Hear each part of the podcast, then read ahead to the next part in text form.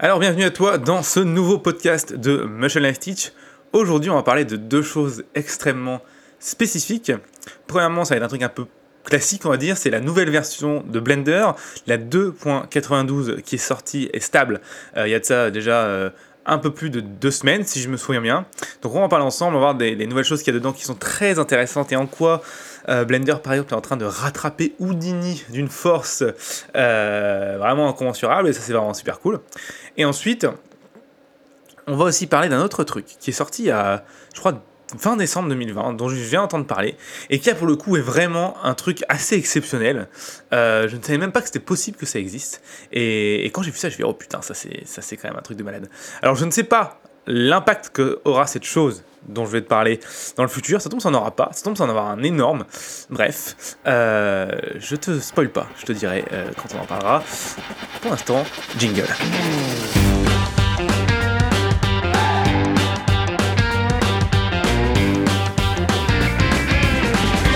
Bienvenue dans le podcast de Motion Life Teach. Le podcast où on parle de 3D, d'animation, d'effets spéciaux, de films, de mindset, de logiciels, bref, tout ce qui se rapporte à l'animation 3D, les effets spéciaux ou l'image de synthèse.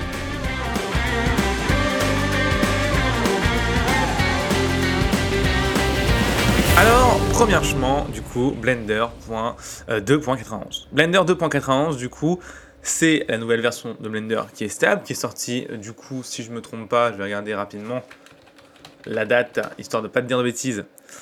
Ah bah ils mettent pas. Euh, bah, je crois que c'était il y a deux semaines, bref, c'est pas très important. Qu'est-ce qui est sorti dans cette nouvelle version? On va regarder ça ensemble, et euh, notamment le premier truc que je vais regarder avec toi, c'est en fait simplement le Geometry Nodes. Le Geometry Nodes, c'est vraiment un, truc que moi j'attendais depuis un bout de temps et qui est sorti enfin sur Blender. C'est un truc de malade en fait. En fait, c'est vraiment Blender qui est en train de venir concurrencer Houdini euh, sur des systèmes qu'on ne pouvait pas avoir avec Blender ou qu'on pouvait mais il fallait les coder, c'était très pénible. Là maintenant on peut vraiment aller beaucoup plus loin sans mettre une putain de ligne de code, c'est vraiment incroyable. Alors, qu'est-ce que c'est, à quoi ça sert, comment ça marche? Déjà il faut reprendre la base, c'est que il y a euh, bah, 30 ans, quand les premiers logiciels 3D sont arrivés, c'était des, logiciels qui étaient euh, non procéduraux, donc des, logiciels qui étaient linéaires, c'est-à-dire que tu faisais une action, tu l'appliquais, et après tu faisais une autre action, et tu ne pouvais pas revenir sur l'action que tu avais fait derrière, d'accord? Euh, on s'est rendu compte vite avec cette approche qu'il y avait quand même pas mal de problèmes dans le sens où bah, si tu voulais jamais revenir sur, une, de ta première action, tu pouvais pas parce qu'elle était appliquée. Ensuite, pareil, si tu voulais faire par exemple 45 euh, maisons, bah, il fallait faire 45 maisons une à une si tu voulais qu'elles soient différentes. Tu veux que ce pareil, ça. Mais tu pouvais pas par exemple faire 45 maisons et changer un paramètre pour dire a les fenêtres qui changent, tu vois. Si tu voulais faire ça, il fallait faire vraiment créer un outil, développer un outil pour. Il n'y avait pas de solution dans le ciel 3D plus général pour créer ce genre de choses. Et c'est là du coup qu'on a inventé ce qu'on appelle la modélisation, la création procédurale. Et la création procédurale, en fait, ça permet de, au lieu d'avoir juste des paramètres qui changent des choses et des actions qui rajoutent des faces, etc., on va se baser sur des nœuds qui vont faire chacun une action avec des entrées et des sorties et euh, qui vont donner un résultat. Et l'avantage, c'est que tu peux du coup changer le nœud, le premier nœud, même si tu en as 100 derrière, tout va se mettre à jour. Et du coup, ça te permet d'avoir une flexibilité de création qui est juste monstrueuse. Et le premier à avoir. Alors, je connais pas le, premier, mais je veux dire, le logiciel le plus important aujourd'hui qui propose ça, c'est Houdini.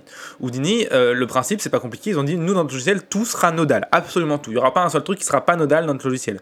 Donc, tout est procédural par nature et tout, est, du coup, est euh, entièrement euh, flexible, duplicable à l'infini. Avec, tu peux mettre des randoms, etc. Bref, c'est. Enfin, les possibilités sont juste inimaginables grâce à cette nature du procédural. Et une, grande euh, réflexion qu'on a fait à Blender, sans une réflexion négative, euh, c'est que Blender était un, logiciel qui était au contraire très linéaire et, et du coup absolument pas procédural. Euh, et c'est vrai en fait, toute la modélisation dans Blender n'était pas procédurale. Il y a encore quelques années, il y a, a 5-6 ans, je sais plus, mais avant qu'ils aient sorti les shading procéduraux, les shaders étaient, euh, n'étaient pas procédurales. Euh, bref, il y avait plein de trucs, enfin pas procéduraux, pardon. Il y avait plein de trucs qui n'étaient pas procéduraux, RAL, pardon, dans, dans Blender, qui n'étaient pas nodal. Beaucoup de choses étaient en fait linéaires et paramétriques. Et euh, ils ont commencé à changer ça il y a 5 ans, quand ils ont. Euh, enfin, il y a 5 ans, je, ne suis pas sûr des dates euh, à vérifier, je crois que c'est même il y a beaucoup plus longtemps que ça, peut-être même il y a 10 ans. Bref, ils ont sorti Cycle avec leur nouveau système de shader qui était nodal, et là, ça a commencé à être un, un, truc complètement ouf, et on a commencé à avoir cette flexibilité qu'on avait dans d'autres logiciels comme Houdini, ou même comme les, shading, les, éditeurs de shader dans d'autres logiciels comme Maya ou Max quand ils ont commencé à créer ça, on a commencé à dire ok, ça commence à être cool. Mais euh, il y avait la réflexion de ok, cool, on a une flexibilité en shader qui est cool dans Blender, mais est-ce qu'on pourrait pas avoir cette flexibilité dans les autres domaines comme dans Houdini?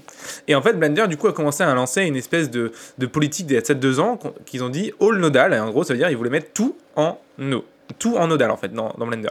Et du coup, bah, on attendait ça. Et du coup, il y a deux éléments qui doivent être en nodal là, qui devaient être en nodal d'ici peu de temps, c'était les particules. Et du coup, c'est encore en alpha, ça, c'est pas encore stable. Et j'ai vu des choses, ça a l'air très intéressant d'avoir des particules en nodal, on peut en faire des trucs de malade. Et aussi, du coup, la modélisation, la géométrie. Et du coup, Geometry Nodes, c'est ça, c'est la première version stable de la modélisation procédurale de Blender. Ce qui est génial en fait avec ce système de Geometry Nodes, c'est que bah, Blender enfin en fait en train de euh, se mettre euh, au niveau d'Houdini. Et voilà, tous ceux qui utilisent pas Blender euh, aujourd'hui me disaient ouais Blender c'est mieux que Maya c'est clair. Mais par contre voilà côté Houdini c'est la grosse merde parce qu'il n'y a pas de système procédural.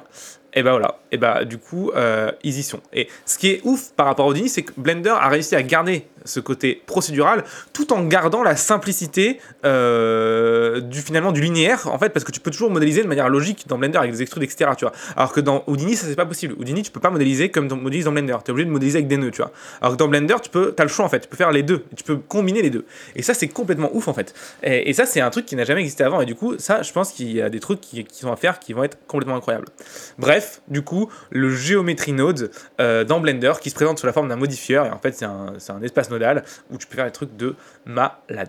Alors, on va regarder ensemble, enfin, tu vas surtout écouter, toi, les nouvelles. Enfin, qu'est-ce que tu peux faire ça? Alors, le gros truc déjà de, de, Geometry Node, c'est le Point Scatter. Le Point Scatter, c'est un truc qui va te permettre de pouvoir euh, dupliquer des objets sur certains éléments grâce au nœud sans passer par les particules. Euh, et ça donne un truc beaucoup plus puissant parce que tous tes points, tu peux les modifier via d'autres nœuds et du coup, tu peux aller beaucoup plus loin qu'avec des particules de manière beaucoup plus flexible et plus simple. Et ça, c'est quand même vraiment, euh, vraiment génial. Je vais pas aller plus loin sur le Geometry Node, à part te dire que c'est vraiment un gros gros truc, et pour moi, c'est le pas le plus important que Blender ait fait sur cette version-là. Parce que euh, cette semaine, alors je sais pas quand est-ce que je vais sortir le podcast, mais du coup, ce sera logiquement le samedi Hop, je vais regarder le samedi 12, 13. Le samedi 13, euh, je ferai un live et euh, dans ce live, je vais parler en fait du Geometry Node en particulier de la nouvelle version de Blender. Donc euh, j'en reparlerai à ce moment-là. Donc si tu veux en savoir plus là-dessus, rendez-vous au live de samedi. Quelle date j'ai dit? 11. Non. 12, 13, le samedi 13 mars.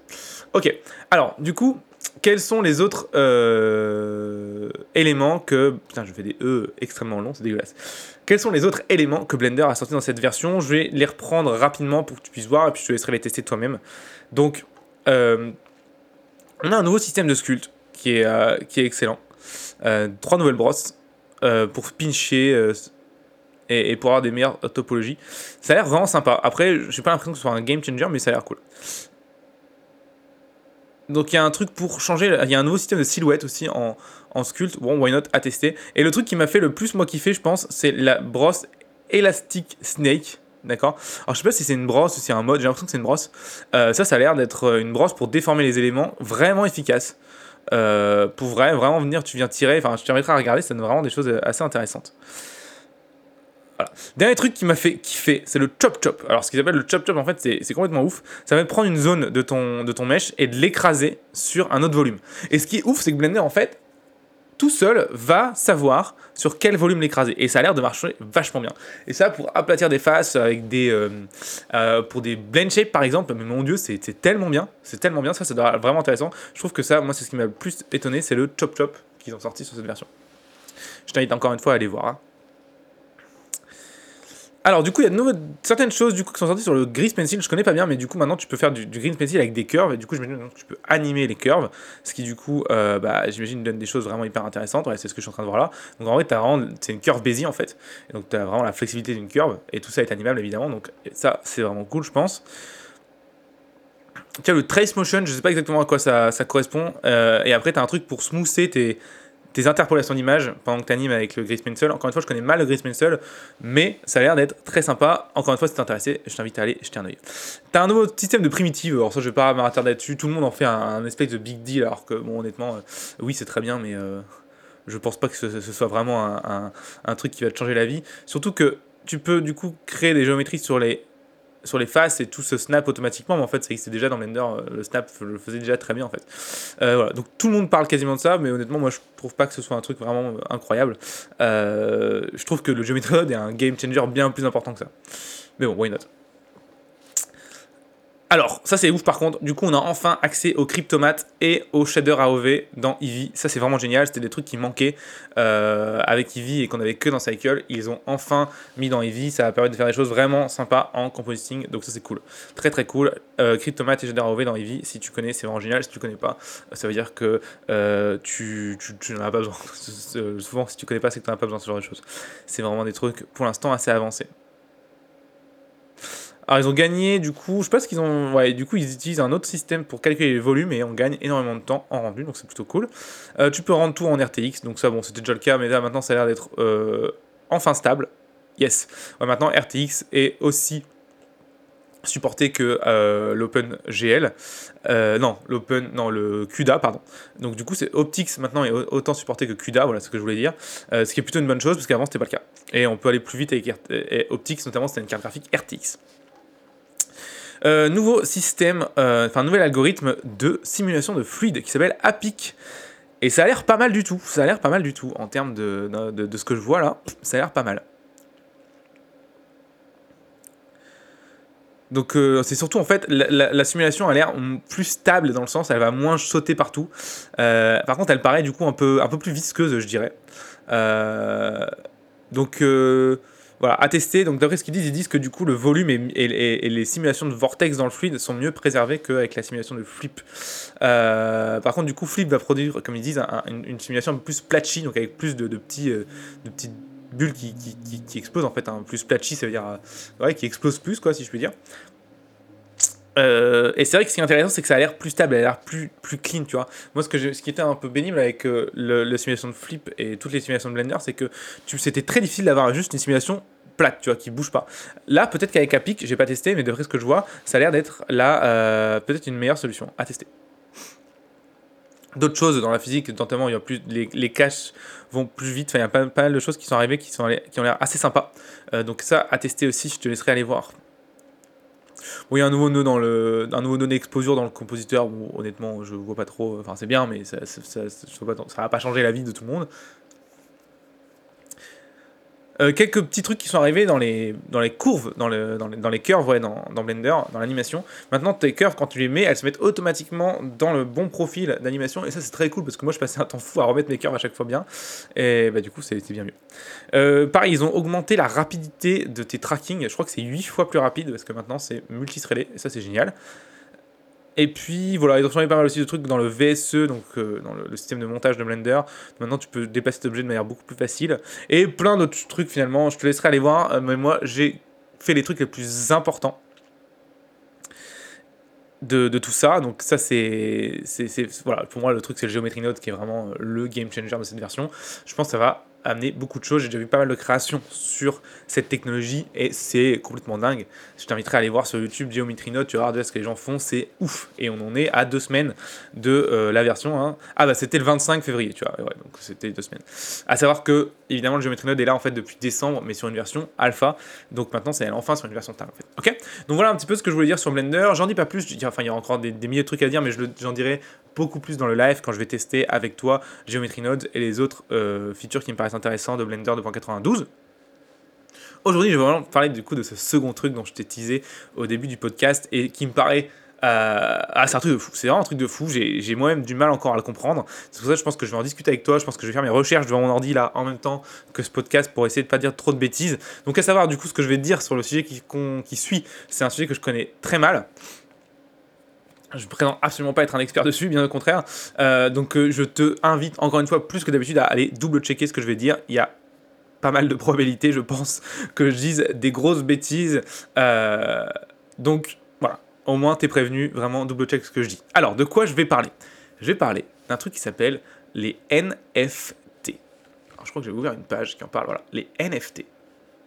Hop, je vais mettre ça là. NFT. Alors, qu'est-ce que c'est les NFT NFT, c'est-à-dire Non-Fungible Token. J'espère que ça t'avance.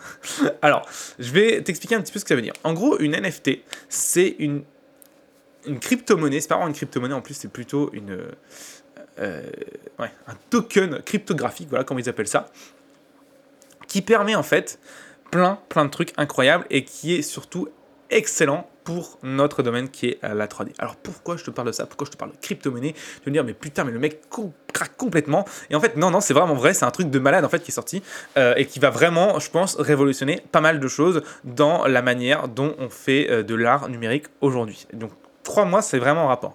Alors déjà, avant que je te parle du coup du NFT, il faut d'abord que je t'explique ce que c'est une crypto-monnaie. Qu'est-ce que c'est en fait un réseau cryptographique? Comment ça fonctionne? Parce que sinon, tu vas rien comprendre. Donc, euh, petite théorie là-dessus. Encore une fois, je suis pas un expert, ça se peut que je dise beaucoup de bêtises, va vérifier ce que je dis. Alors, la crypto-monnaie, en fait, le principe de la plupart des crypto-monnaies, et notamment du coup du NFT, c'est qu'elles sont basées sur un réseau qui est décentralisé. Alors, qu'est-ce que ça veut dire un réseau décentralisé? Ça veut dire que Contrairement à par exemple une banque où tu auras ton argent qui sera euh, écrit sur les comptes de euh, ta banque et notamment certainement d'autres banques pour être sûr de checker, tu vois, c'est pas décentralisé parce que si jamais toutes les banques sont attaquées d'un coup, bah l'argent que tu as écrit sur ton compte peut disparaître du jour au lendemain, d'accord? On peut oublier, euh, on peut effacer cette information. La crypto-monnaie résout ce problème en créant en fait un système qui, à chaque transaction, D'accord? Chaque transaction, donc quelqu'un donne de l'argent à quelqu'un d'autre, quelqu'un donne une crypto-monnaie à quelqu'un d'autre. Euh, dans cette transaction, il y a écrit toutes les précédentes transactions et euh, la possession de ces crypto-monnaies dans n'importe quel environnement. Ce qui fait que, du coup, tu ne peux pas perdre cet élément parce qu'une fois que n'importe qui fait la transaction, dans cette transaction, il y a écrit ta, transaction et du coup, euh, il y a le compte de, euh, il y a le, ouais, il y a le compte final après cette transaction sur n'importe quel euh, détendeur des crypto-monnaies, Et ce qui est intéressant, c'est que, alors, si on le fait une seule fois, ça sert à rien, mais si tout le monde à chaque transaction enregistre ce qui se passe, d'accord? Et enregistre ce qui s'est passé avant, bah, du coup, tu te retrouves avec un système extrêmement sûr où personne ne peut euh, le détourner parce que toutes les transactions de tout le monde sont enregistrées dans toutes les transactions de tout le monde. Donc toutes les valeurs de compte de tout le monde sont enregistrées dans chacune des transactions qui a été effectuée dans l'histoire des crypto-monnaies. Euh, et c'est notamment comme ça que marche le Bitcoin et l'Ethereum. L'Ethereum c'est important, je vais en parler après parce que le NFT est basé sur l'Ethereum. Alors, Enfin, c'est un peu faux ce que je viens de dire là, mais j'en reparle après. Mais d'abord, du coup, voilà, donc ça, c'est le principe de la crypto-monnaie, c'est que c'est un des principes de la crypto-monnaie, c'est que chaque transaction est décentralisé. Donc ça veut dire que tu ne peux pas effacer entre guillemets les transactions qu'il y a déjà eu. Alors que théoriquement, sur les transactions bancaires, tu pourrais, alors évidemment c'est extrêmement compliqué, hein, je ne sais pas si c'est possible, mais en tout cas c'est pour ça à la base qu'a été créée la crypto-monnaie. Enfin en partie, il y a d'autres raisons, on s'en branle, c'est politique, ça ne nous intéresse pas.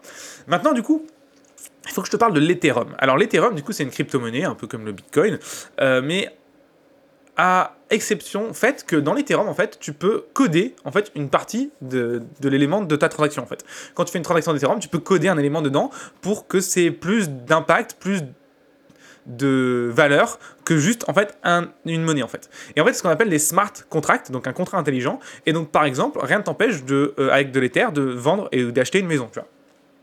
Et dans les en fait, tu mets l'acte de vente, etc.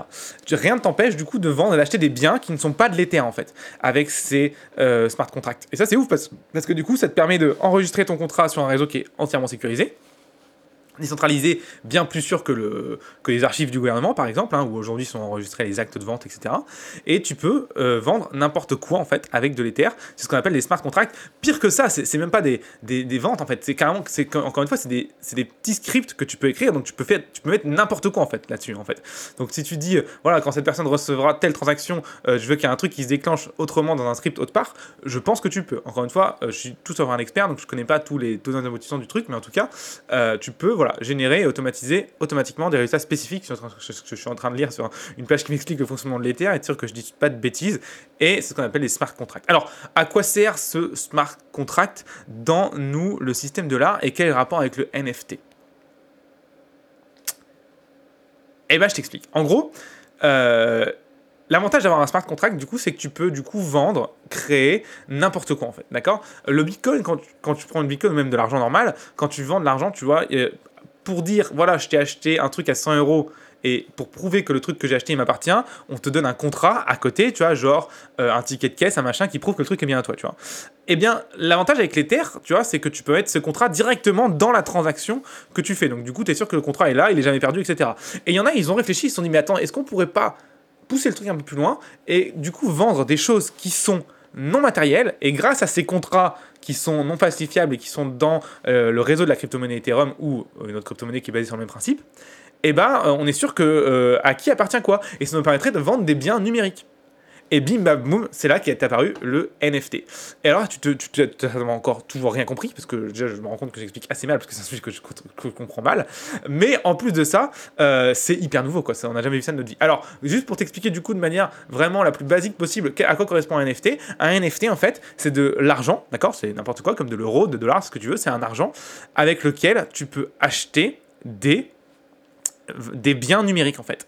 Et ce qui est ouf, c'est qu'en fait, chaque bien numérique va avoir une valeur en, en, NFT. Et comme tu peux écrire des contrats dans les NFT, d'accord Parce que le NFT est basé sur l'Ethereum, et eh bah, tu peux dire, et eh ben voilà, ce bien numérique, il en existera trois dans le monde, d'accord? Trois copies parfaites de moi.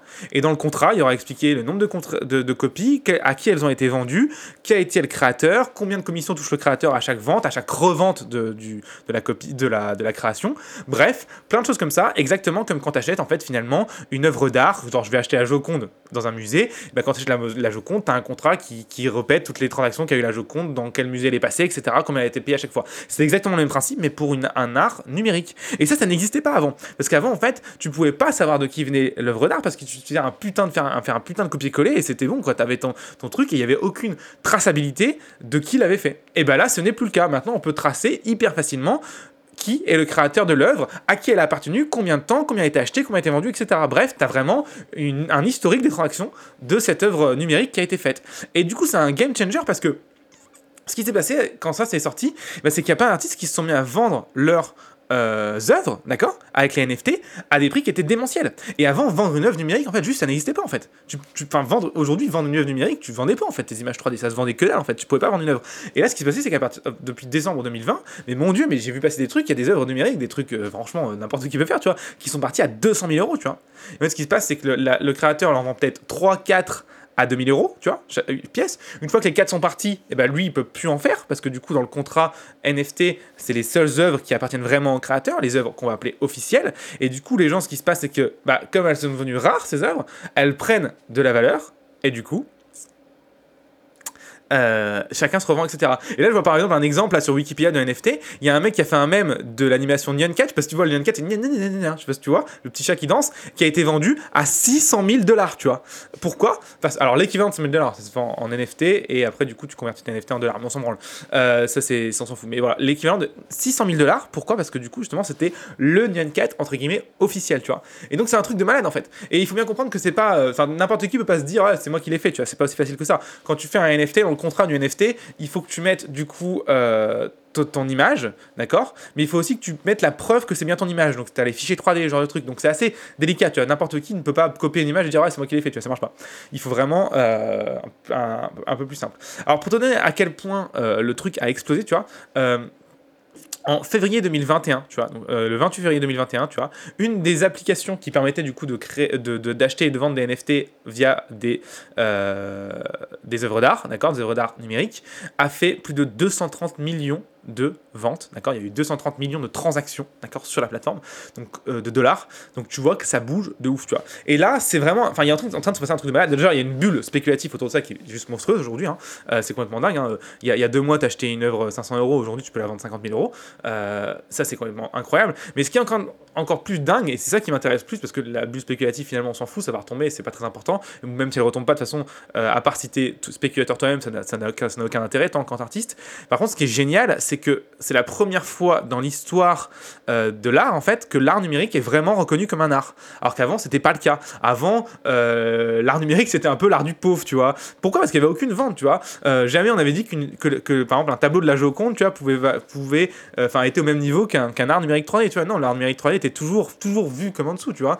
Depuis cette nouvelle technologie, tout, est en train, de changer à ce niveau-là. Et ça, eh ben, je trouve que, je ne sais pas ce qui va se passer, ça tombe, ça va être tombé dans l'oubli dans, dans, deux ans, j'en sais rien, mais je trouve que c'est vraiment un pas en avant dans le fait de pouvoir avoir le même système de euh, des transactions, de créateurs, etc. Euh, sur les arts numériques que sur les arts euh, concrètes en fait. Et en plus de ça, ça va mettre aussi, je pense, un énorme frein à la contrefaçon numérique aux gens qui prennent des copies des arts et qui disent que c'est eux, tu vois, ça ne pourra plus être possible grâce à, cette technologie. Alors évidemment, il faut bien comprendre que c'est le tout début, hein, ça commence à peine, hein, j'en parle encore une fois, je, vois, j'y connais rien, c'est aussi parce que je galère à trouver de l'information dessus, parce que c'est hyper récent, mais euh, je pense que ça va être un truc qui va changer pas mal de choses. Et je t'invite au moins à t'y intéresser, à regarder un petit peu ce que ça veut dire NFT, comment ça marche, comment tu peux toi mettre une œuvre sur NFT, comment tu peux la vendre. Bref, parce que je pense que ça va changer pas mal de choses dans le monde de l'art numérique. Je pense que le monde de l'art numérique en fait va avoir ce, petit système euh, que cale la spéculation de l'art normal. Alors pour le meilleur comme pour le pire, hein, je pense pas que ce soit génial pour... Euh, pour le monde de l'art en général, qui est cette espèce de bulle spéculative à chaque fois sur certaines œuvres, je pense au contraire que ça, euh,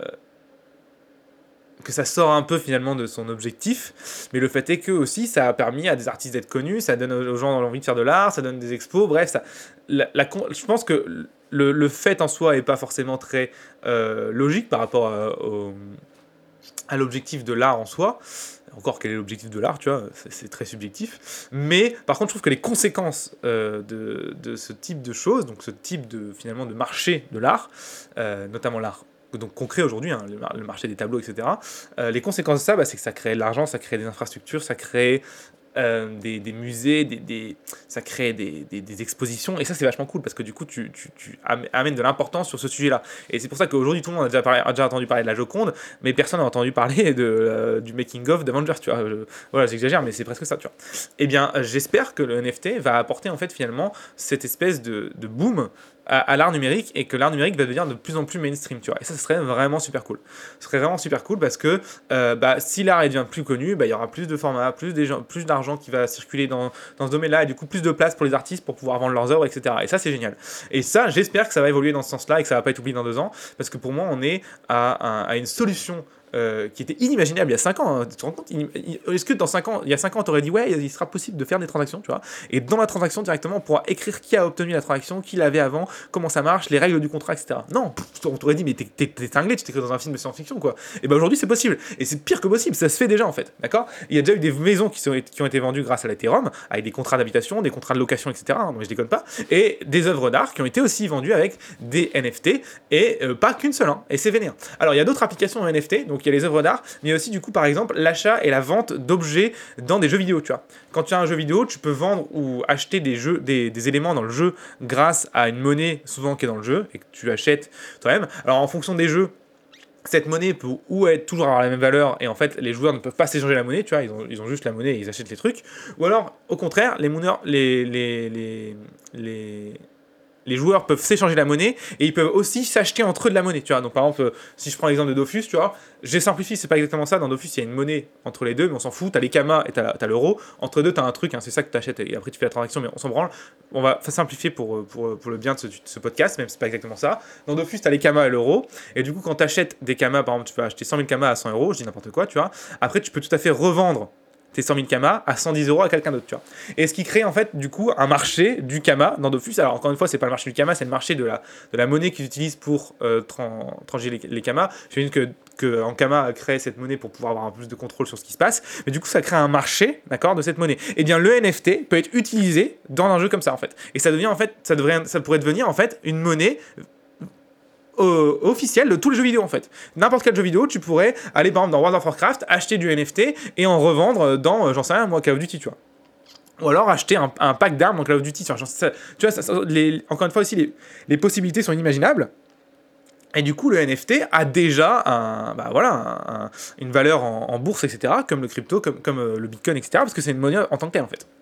Et du coup, il y a beaucoup de vidéos qui commencent à utiliser ça, enfin beaucoup, quelques de vidéos qui commencent à utiliser ça en monnaie alternative à la monnaie du jeu euh, bah, par simplicité, parce que déjà tu as une monnaie qui est universelle que tu peux utiliser dans tous les jeux, et euh, en plus, du coup, les joueurs peuvent vendre et acheter cette monnaie sans passer par les développeurs du jeu vidéo. Ils peuvent faire ça vraiment de manière euh, comme ils souhaitent. Et du coup, bah, ça crée évidemment un marché, etc. Ça crée plein de choses hyper intéressantes.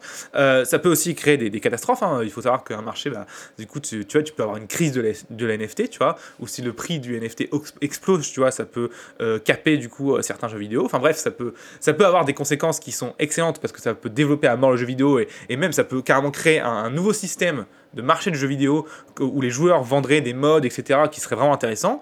Mais ça peut aussi créer des choses qui sont beaucoup moins marrantes, comme une, une voilà, si par exemple le NFT vient tendre vers zéro, par exemple, parce que, je sais pas moi, euh, j'en sais rien, personne en vend, ou bah, bref, ou les gens perdent confiance en cette monnaie, et bah, c'est-à-dire que du coup, tous les jeux qui sont capés sur cette monnaie, du coup, ne marcheront plus, tu vois. Et ça, c'est pas terrible, tu vois. Donc, bref, encore une fois, hein, il n'y a jamais de bonne solution ou de mauvaise solution, je pense qu'il y a beaucoup de choses qui vont arriver là-dessus, mais en tout cas, ça, promet d'être intéressant. C'est ce que j'aime bien, c'est que ça vraiment promet d'être intéressant, ça promet de, de, de créer des choses qu'on qui, n'a jamais vues. Et ça, c'est vraiment cool.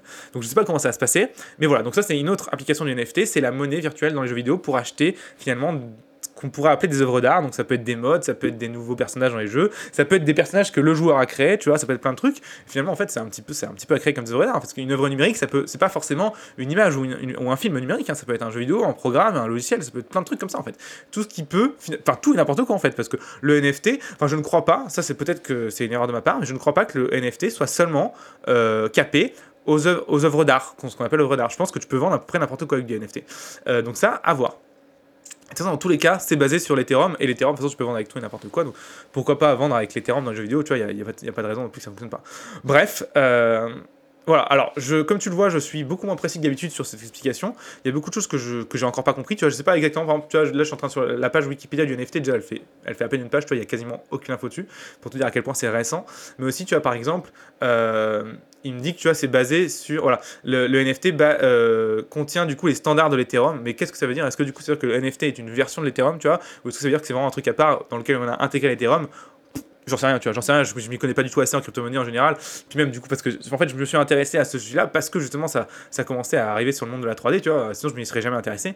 Je suis absolument pas un, un, mec qui va commencer à, m'amuser en bourse sur les crypto-monnaies, tu vois. Donc, euh, ouais, qu'est-ce que ça veut dire, tu vois, ça euh, Putain, je tape dans mon micro comme un connard, excuse-moi. Qu'est-ce que ça veut dire Qu'est-ce que ça va changer J'en sais rien, mais ce qui est sûr, c'est que ça promet d'être ouf parce que, euh, que ce soit pour le meilleur ou pour le pire, il va y avoir des possibilités qui étaient jusque-là complètement impensable. Déjà, le fait de pouvoir vendre une, œuvre d'art numérique, en fait, ça, je trouve, ça complètement dingue. il y a des trucs qui sont partis, qui sont partis à des, vaches, 600, 800 000 euros. Hein. des œuvres d'art qui sont parties à 800 000 euros, c'est complètement dingue, en fait. Donc, euh, il va se passer des trucs, je pense, très intéressants. Et du coup, bah, voilà, je t'invite à y jeter un œil, à t'y intéresser rapidement, voir un petit peu ce que c'est. Euh, est-ce que ça va être l'avenir? J'en sais rien. Est-ce que dans deux mois, on aura oublié? J'en sais rien non plus. Mais est-ce que ça promet d'être intéressant? Et est-ce que ça ouvre des euh, possibilités qui sont incroyables? Oui. Ça tombe, le NFT, tu vois, va être oublié dans deux mois, et ce sera un autre système qui va passer par-dessus, peut-être qu'il sera basé sur lui, j'en sais rien. Mais dans tous les cas, euh, le fait de pouvoir écrire des contrats et du coup de pouvoir ouais, figer dans le marbre le créateur, la transaction, le prix et le chemin qu'a fait l'œuvre en numérique, ça c'est du jamais vu en fait. Avant on faisait un copier-coller, on pouvait pas faire ça. à partir du moment où tu faisais un copier-coller d'une œuvre, c'était fini, on savait pas qui, qui, qui la détenait. Maintenant, grâce à ça, on pourra en fait.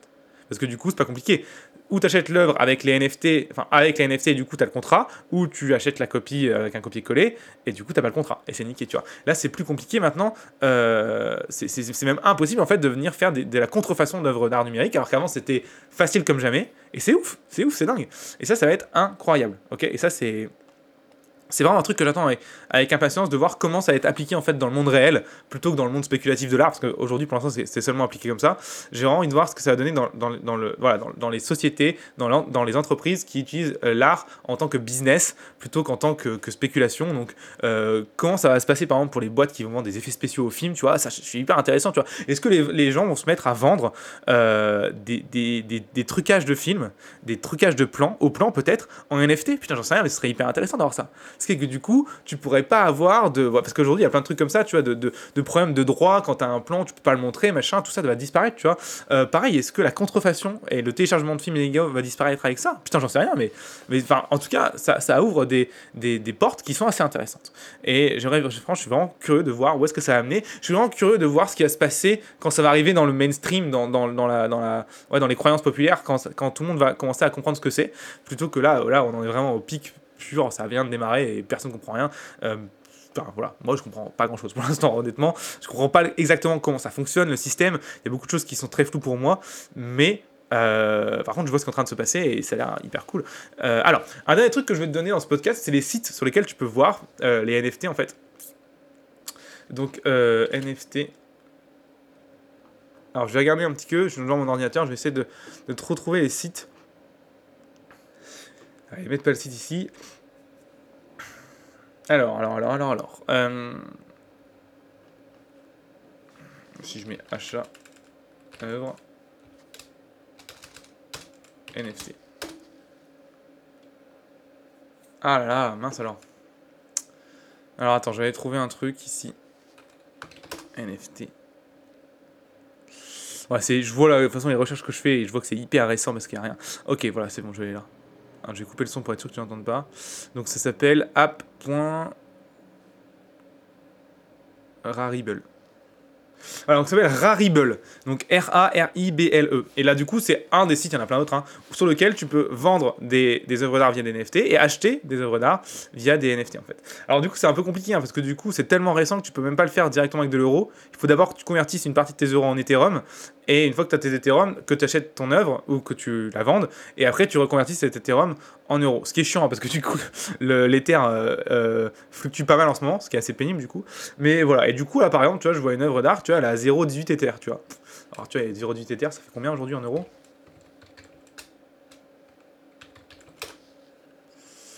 Euh, Aujourd'hui, du coup, en Ether, c'est. Un Ether, du coup, aujourd'hui, c'est 1452 euros, tu vois. Donc 1450 euros, donc 0,8 Ether, du coup on est à peu près à 300 euros, tu vois. Euh, et voilà, il y a plein d'œuvres comme ça qui sont, euh, qui sont ce que tu peux acheter du coup. Alors là, tu vois, je vois que tu les achètes directement en Ether, tu les achètes même pas en NFT. Donc comme quoi en fait, j'ai l'impression que les NFT en fait c'est juste le contrat en fait que tu as dans l'Ether. Enfin je crois. Encore une fois, là je dis certainement des conneries, il faudra vraiment vérifier.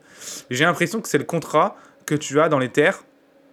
Euh, qui dit que l'œuvre est à toi en fait. Mais en fait, du coup, au final, tu t'échanges des, des en fait, pas des NFT. Parce que j'ai l'impression que c'est un token. Du coup, le token, c'est un contrat. Ouais. C'est pas, pas la crypto. En fait, le NFT n'est pas une crypto-monnaie, en fait. Je crois, d'après ce que j'en vois, en fait. C'est plutôt vraiment euh, directement euh, de l'Ether. Enfin, je crois, en fait. Parce que là, le truc, c'est que là, je vois rien sur le NFT sur ce site-là. Très bizarre. Ah, non, aussi, il y en a seulement 120 qui vont exister. Non, mais ça a l'air d'être ça. Hein. Ça a l'air d'être ça. Bref, en tout cas, je t'invite à aller voir. Donc, Rarible, R-A-R-I-B-L-E et tu vas voir un petit peu à quoi ça ressemble, à quoi ça sert. Euh, c'est assez intéressant, honnêtement, c'est assez intéressant. On est en train de vivre à une époque, je pense. Euh, enfin, c'est ouf, moi je trouve ça dingue, hein, de pouvoir acheter des œuvres numériques. Euh, je pensais pas que ce serait possible un jour, tu vois. Et voilà, alors si tu connais un petit peu en crypto-monnaie, il faut que tu fasses un wallet et tout, bref, c'est un bordel, euh, il faut s'y connaître un petit peu, ça c'est sûr. Mais juste, voilà, juste aller jeter un œil déjà, voir ce qui se passe, tu vois. Et te rendre compte, toi, du prix aussi, quand tu vois, il y a un truc qui a, là je vois un truc qui a 1,35 Ether, tu vois, c'est-à-dire que le truc est à euh, quasiment 1800 euros, tu vois. Euh, et ce qui est marrant, c'est ça qui est marrant, c'est que les œuvres d'art vendues, je trouve, en NFT, putain, je trouve ça super, pas, super moche, c'est assez bien, tu vois, mais c'est beaucoup plus moche que ce qu'on pourrait voir sur des trucs comme ArtStation, tu vois. Le niveau est bien plus bas, tu vois. Et par contre, il y a des trucs beaucoup plus originaux. Originaux. Originaux. Et ça, c'est intéressant, du coup, aussi, pareil, je trouve que ça va, du coup, étendre un peu, je pense, je pense pardon, le monde de l'art numérique. Ou finalement, dans le monde de l'art numérique, faire des trucs un peu euh, what the fuck, ça t'amenait pas, pas grand chose, pas, pas, pas, pas, pas à beaucoup d'endroits, parce que finalement, pour trouver un job dans l'art numérique, il faut que tu fasses ce qui est déjà fait parce que c'est comme ça que les gens gagnent leur thune. Tu vois. Donc on aura beaucoup de méca, de machins, de, de, de, personnages réalistes, euh, d'effets spéciaux parce que c'est ce qu'on cherche dans l'industrie. Là, ça va te permettre du coup de pouvoir monétiser des choses qui sont un peu plus euh, out of the, out of the box, comme je dirais, tu vois, un peu plus what the fuck, et ce qui pourrait être marrant, tu vois. Et, et ce qui est cool, c'est qu'en plus, je crois que tu peux mettre dans tes contrats que, par exemple, en tant que créateur, à chaque revente, tu, prends, tu gagnes une commission, tu vois. Euh, enfin bref, il y a plein de choses qui font que, qui sont très intéressantes, tu vois et qui ouais je pense que ouais ça il faudra voir ce que ça va donner tu vois mais là je vois des trucs tu vois c'est pété du cul c'est super moche et ça se vend euh, presque 500 balles tu vois j'ai un peu de mal à comprendre tu vois putain là je vois un truc 30 Ethers mais putain mais what the fuck? 30 Ethers du coup ça fait 45 euh, 000 euros et c'est juste une modée quoi putain une modée moche en plus enfin va voir c'est hyper intéressant c'est hyper intéressant. Et tu vois que bah, là, il y en a qui l'ont acheté, tu vois, voilà. Et un mec qui a acheté ça, du coup. Euh, il y a Christian qui était créateur, tu vois, Honor Fafafofo, il s'appelle comme ça. Il a acheté un truc à 30 Ethers. 30 Ethers, ça fait 51 000 dollars aujourd'hui. Euh, et du coup, euh, et tu peux l'acheter du coup au, au, honneur à chaque fois euh, pour pouvoir du coup espérer le vendre plus cher en fait. À chaque fois, c'est ça. Encore une fois, c'est clairement et quand je vois les arts là, c'est clairement de la spéculation. Mais encore une fois, ça amène énormément de choses à côté qui vont être hyper intéressantes. Encore une fois, la spéculation, c'est pas c'est pas terrible parce que dans le sens où tu commences à spéculer avec de l'art, tu sais dire que du coup la valeur qui est apportée à l'œuvre n'est pas sa vraie valeur. Du coup, l'œuvre d'art va pas être chère parce qu'elle est belle ou parce qu'elle est intéressante, elle va être chère juste parce que les gens ont spéculé dessus. Euh, ça, c'est malheureux, c'est pas exactement ce qu'on aimerait avoir dans l'art. On pourrait même trouver ça injuste, et moi je trouve que c'est un petit peu le cas, mais c'est comme ça que ça fonctionne. Donc bon, j'ai pas, c'est la vie. Hein. Par contre, du coup, ce qui est intéressant, c'est que la spéculation en fait amène beaucoup de transactions, d'argent, et tout ça, qu'est-ce que ça fait en fait? Bah, Ça va créer des événements à côté, tu vois, ça va créer peut-être des musées d'art numérique, euh, des, des, comme je disais tout à l'heure, des expositions. Et ça, par contre, c'est hyper bien du coup pour l'art numérique en soi, parce que du coup, ça va monter l'art numérique, les gens vont plus s'y intéresser, ça va prendre de l'importance. Du coup, ouais, je dirais que c'est peut-être une chose un peu moyenne. Je dirais que c'est mauvais la spéculation, parce qu'il y a quand même des bons points à ça, mais je dirais que c'est un peu moyen. Par contre, je trouve que les conséquences de ces choses moyennes vont être, je pense, assez positives pour l'art numérique en général, et ça, c'est quand même super cool. Donc voilà, euh, je vais terminer mon podcast là-dessus. C'était les NFT. Euh, dont je voulais te parler, et le fameux truc, va jeter un oeil à Rarible, encore une fois je répète, R-A-R-I-B-L-E.com, et regarde un petit peu euh, ouais, ce qu'il en est, et, voilà, juste, juste te faire une idée. Si toi, de ton côté, tu as envie d'apprendre à faire de l'art numérique, à créer en 3D, tu peux te rendre sur le site de teach.motion-live.com, d'accord, qui est le site de Motion Live Teach, et euh, t'abonner à la newsletter ou t'inscrire à une de nos formations gratuites comme celle des 7 erreurs qui est sur la page d'accueil, ce qui te permettra du coup de euh, prendre 7 jours pour apprendre les bases de la 3D, ce qui sera euh, ce qui est indispensable en fait pour, si tu veux un jour peut-être pourquoi pas vendre tes œuvres avec les NFT, d'accord? Voilà, si tu veux apprendre ça, teach.motion-live.com, la formation des 7 erreurs, et ces 7 jours qui vont t'apprendre les erreurs pour débutants, et la base, surtout indispensable, pour devenir un jour artiste 3D. J'espère que ce podcast t'a plu, si c'est le cas, n'hésite pas à aller venir mettre un petit 5 étoiles sur iTunes ou sur ta plateforme de podcast préférée, d'accord? Sinon tu peux retrouver tous les podcasts sur teach.motion-live.com slash podcast avec un S, et on se retrouve très vite la prochaine fois, ou même pourquoi pas on se retrouve samedi en live pour voir le Geometry Node sur Blender. Merci à toi, je te souhaite une excellente journée, soirée, matinée, j'en sais rien. Mais en tout cas, je te dis à très vite. Salut, c'était Romain Bye.